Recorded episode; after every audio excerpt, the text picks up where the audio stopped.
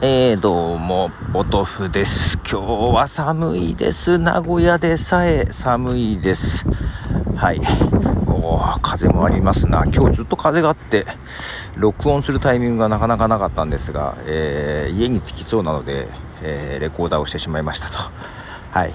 えー、っと、何、なんだっけかな。そうそう。え本編のマイカップオブティーの方でですね、エピソード4、エピソード5でですね、えー、他のポッドキャスターさんと対談をしている音源を、えー、ポッドキャスト配信しておりますが、ね、はい。まあ、それを聞いた上で、聞いた上で？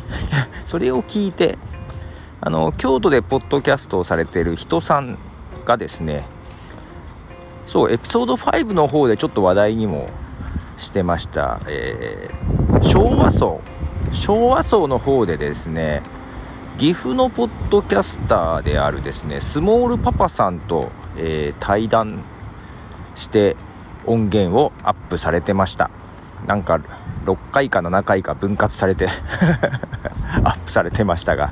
え1時間1時間20何分とか話してたとかなんかそんなことを言ってませんでしたかね。はい。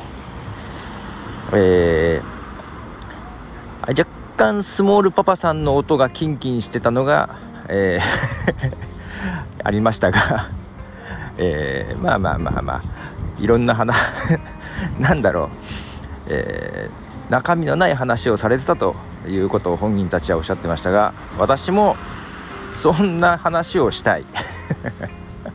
次好きで真面目な話をしてるわけじゃなくてですね、はい、しょうもない話とかの方が、えー、好きです。というとえーと、次次かな？月曜日。次の月曜日でラジオキクタスで3人でやってるやつね、えー、あるんですけども、えー、久々に中身がなくて面白かったです。あんなのがいいよねと思いながらでございますがということで、えー、皆さん昭和層の方に行ってですねうんとどんなタイトルでやってました？おっさんずとかなんかそんな感じでやってましたかね？はい。えー、人さんとスモールパパさんのお話を聞いてみてはどうでしょうかということで、プロでした？じゃあね。